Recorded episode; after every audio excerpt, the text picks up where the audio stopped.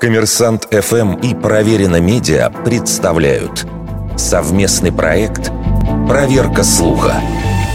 Правда ли, что в Тихом океане есть гигантский остров из плавающего мусора, который видно из космоса?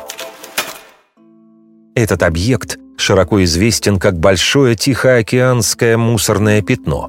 Его существование ученые предсказали еще в 1988 году – а в конце 90-х американский яхтсмен Чарльз Мур по пути с Гавайев в Калифорнию обнаружил огромную зону, которая состояла из пластиковых отходов.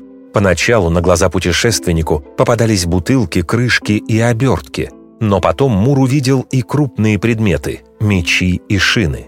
По прикидкам Мура, речь могла идти о загрязненной территории размером с Техас. Впоследствии в обществе возникло устойчивое впечатление – что Тихоокеанское мусорное пятно – это гигантский ковер из пластиковых отходов, покрывающий поверхность океана на сотни и сотни миль. И в качестве иллюстрации этого явления в сети приводят впечатляющую фотографию небольшого суденушка, будто застрявшего в море предметов из дерева и пластмассы. Для начала отметим, что эта фотография была сделана еще в 2011 году у японского побережья – которая пострадала от разрушительного землетрясения и цунами.